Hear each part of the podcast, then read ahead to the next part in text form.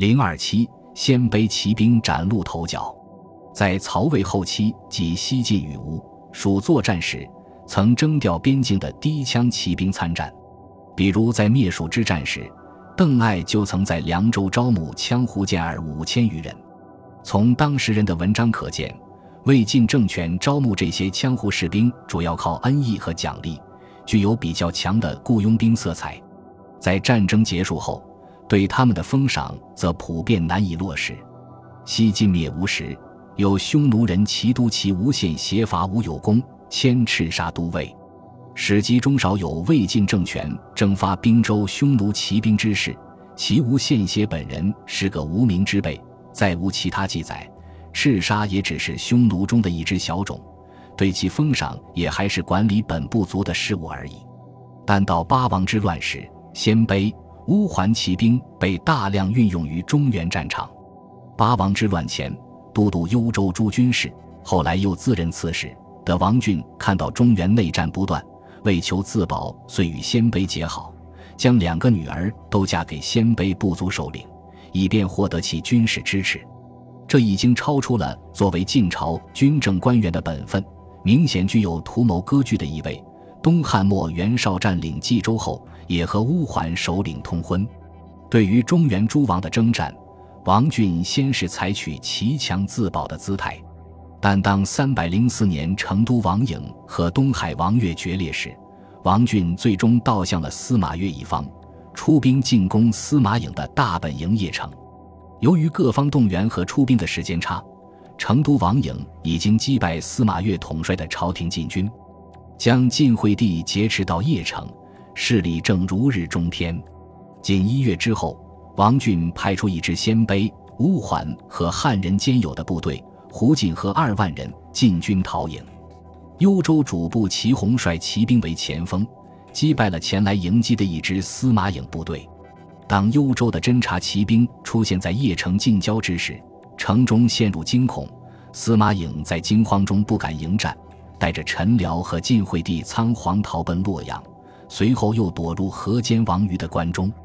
幽州兵占领邺城后，示众暴虐，死者甚多。鲜卑大掠妇女，前数荼毒，自此始也。游牧族此时也掌握了中原骑兵最先采用的冲击战术，并以摧枯拉朽的态势击败中原部骑兵，预示着五胡乱华时代的到来。司马越旋即将矛头对准河间王瑜，纠合中原诸州进攻关中。此时中原呼声变局，豫州刺史刘巧不满司马越一派的侵夺，举兵进攻司马越同党范阳王萧，将其驱逐到河北的冀州。同时，联合司马懿和控制兖州的东平王茂，共同对抗司马越势力。范阳王萧情急之下，派刘琨赴幽州求援，起事于王俊，得突骑八百人与萧集合，共破东平王茂于廪丘，南走刘桥。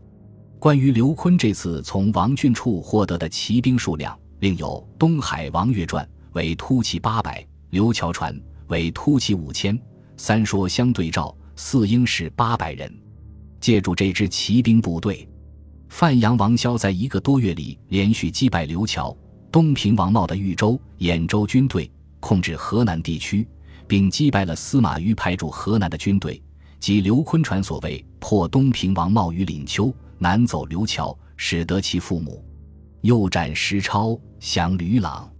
如此惊人的战果和这支骑兵部队八百人的规模。短短一个多月的时间，完全不成比例，说明当时骑兵如果运用得当，战斗力会非常强。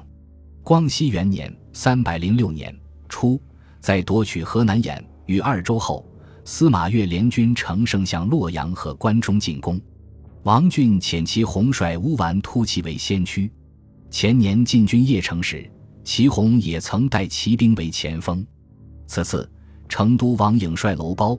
王禅等将防守洛阳北的黄河浮桥，居然被三百幽州骑兵打得落花流水。王俊遣都护刘根将三百骑至河上，铲出战，为根所杀。颍顿军张方、顾垒、范阳王萧遣鲜卑骑与平昌、柏林众袭河桥，楼包西走，追其至新安，道路死者不可胜数。司马越联军由此继续西进。据《晋书·东海王越传》，有鲜卑首领许福利、据此速归率领骑兵参与，他们都应在祁洪的指挥下。当联军向潼关进发时，与司马懿派来阻击的雕墨部相遇，祁洪等与雕莫战，莫大败。司马懿和司马颖仓皇出逃，洪等所部鲜卑大掠长安，杀二万余人。司马越一派终于把惠帝抢到手中，成为八王之乱的最后胜利者。但此时内迁到滨州的匈奴刘渊部众已经起兵，中原正在成为胡马奔驰之地。